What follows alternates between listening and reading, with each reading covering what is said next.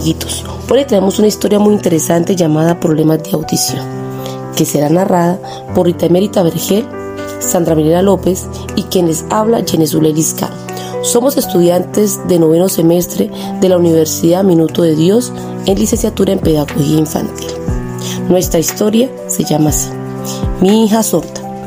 Esta es la historia de Adela, una niña de 12 años que tiene problemas de audición, pero que halló la solución frente a esta situación. Así comienza.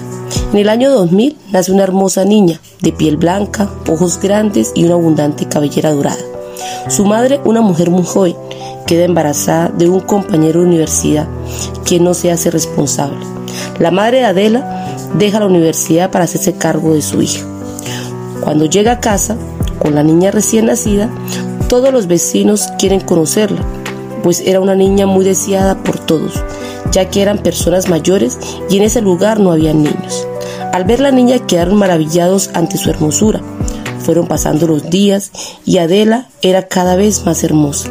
Respondía a todos los mismos y caricias de su madre y vecinos quienes las acogieron como si fuera su nieta.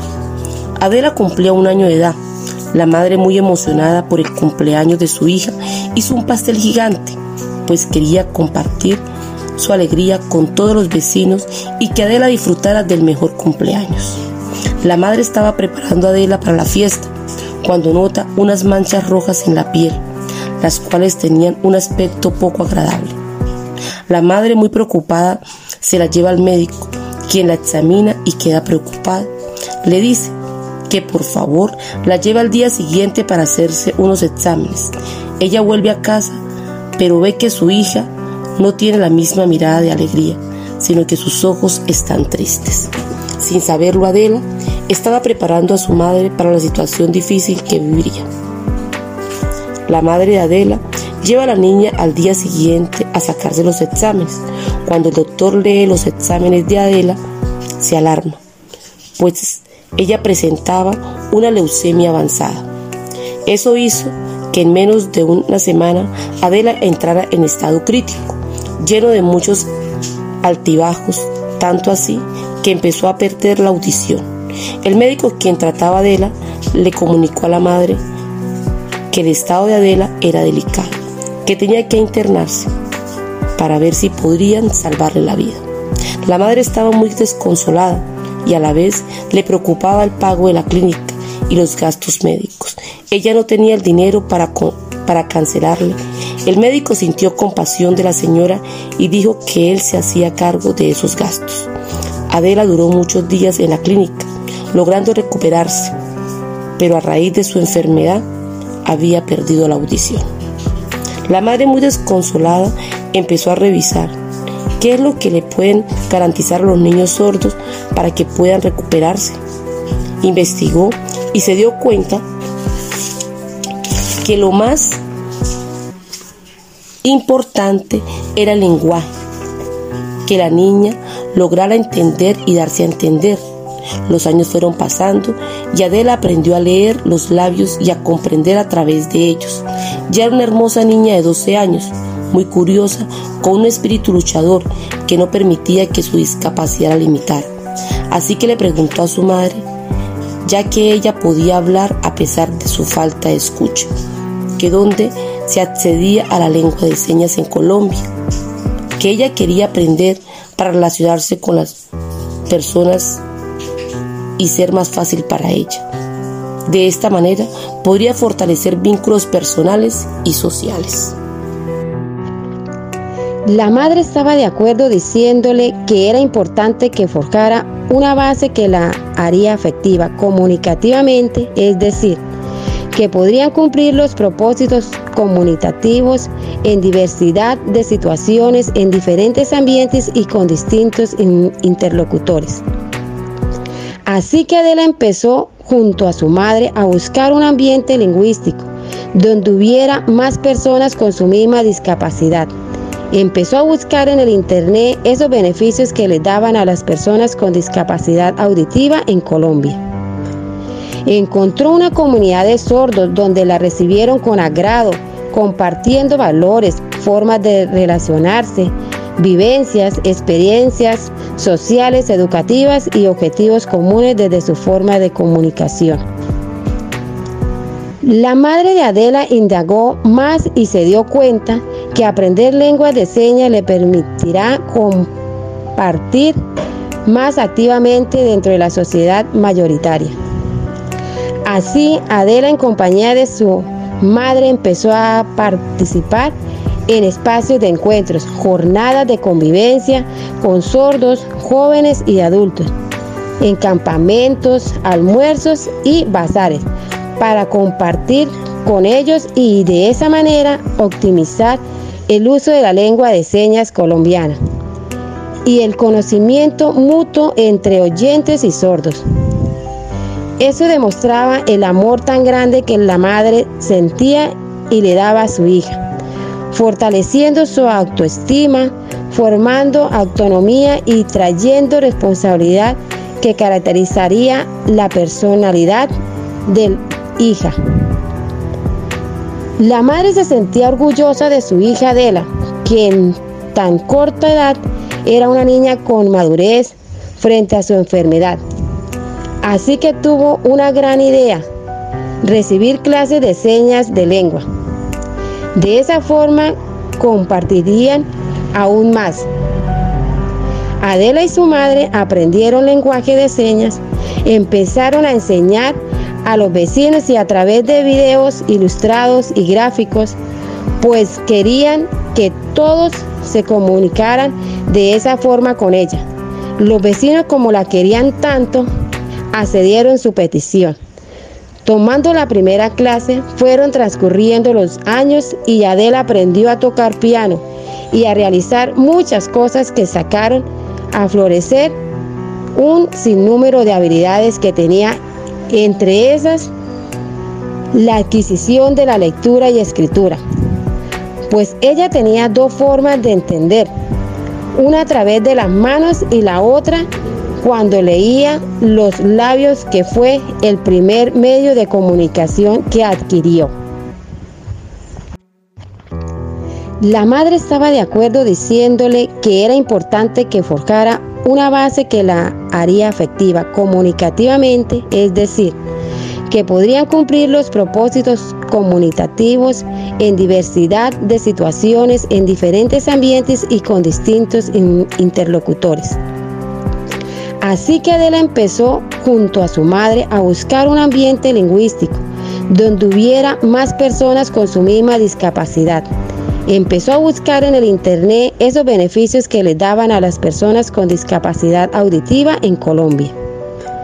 Encontró una comunidad de sordos donde la recibieron con agrado, compartiendo valores, formas de relacionarse, vivencias, experiencias sociales, educativas y objetivos comunes desde su forma de comunicación. La madre de Adela indagó más y se dio cuenta que aprender lenguas de señas le permitirá compartir más activamente dentro de la sociedad mayoritaria.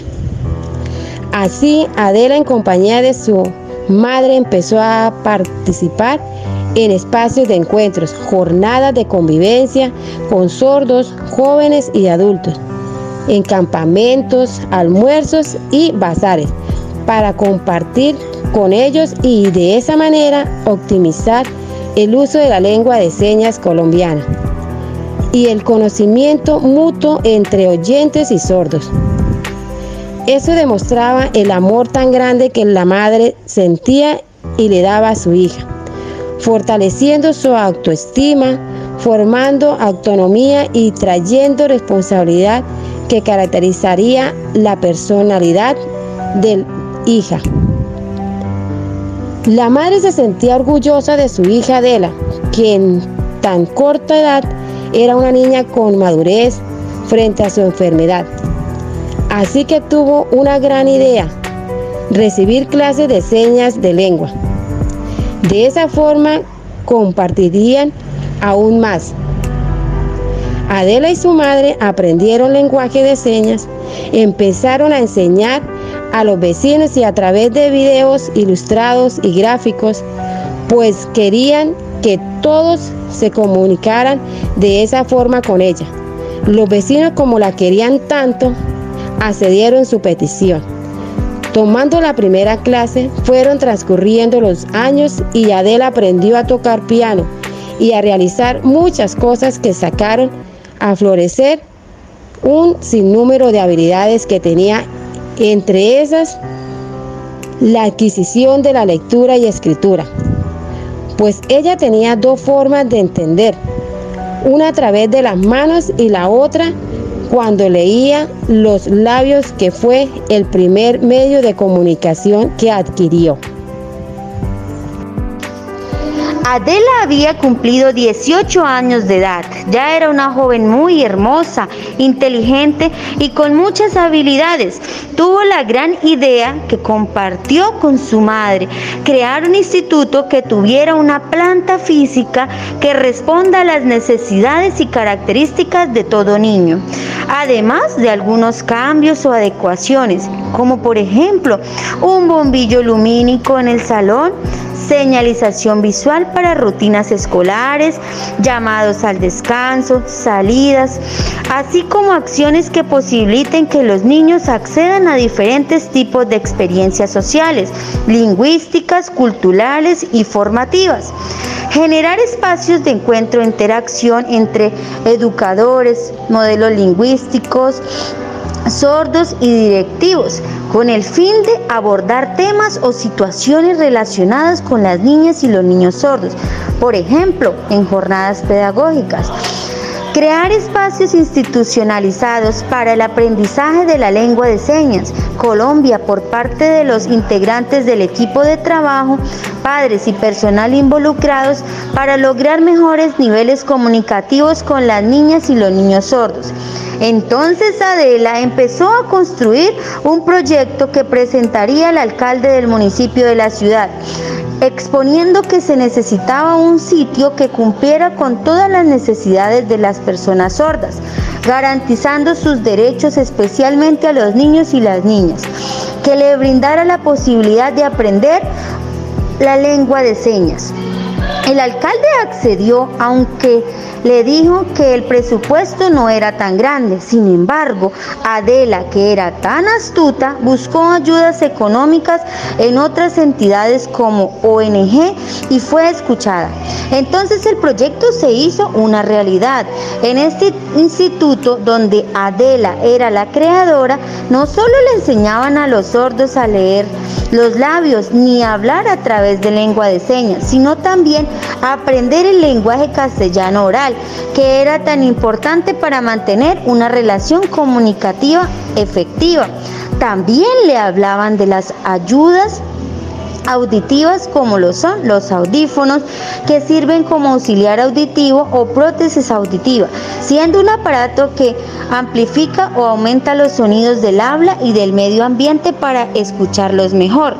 En este instituto los padres que tenían niños con discapacidad auditiva encontraban todas las respuestas y ayudas para mejorar la calidad de vida de los niños gracias a una mujer, madre soltera, que tuvo una hija con discapacidad auditiva, que no se dio provenida luchando por mejorar la calidad de vida de su hija, logrando en ella una mujer excepcional, con valores, guerrera y con espíritu emprendedor, que no permitió que su discapacidad la condicionara, sino que se dio cuenta que era una gente con derechos que podía acceder a todos los beneficios que Colombia da a las personas con discapacidad auditiva, pero que no se quedó solo con lo que ella recibió, sino que buscó un proyecto que ayudara a más personas con su misma discapacidad.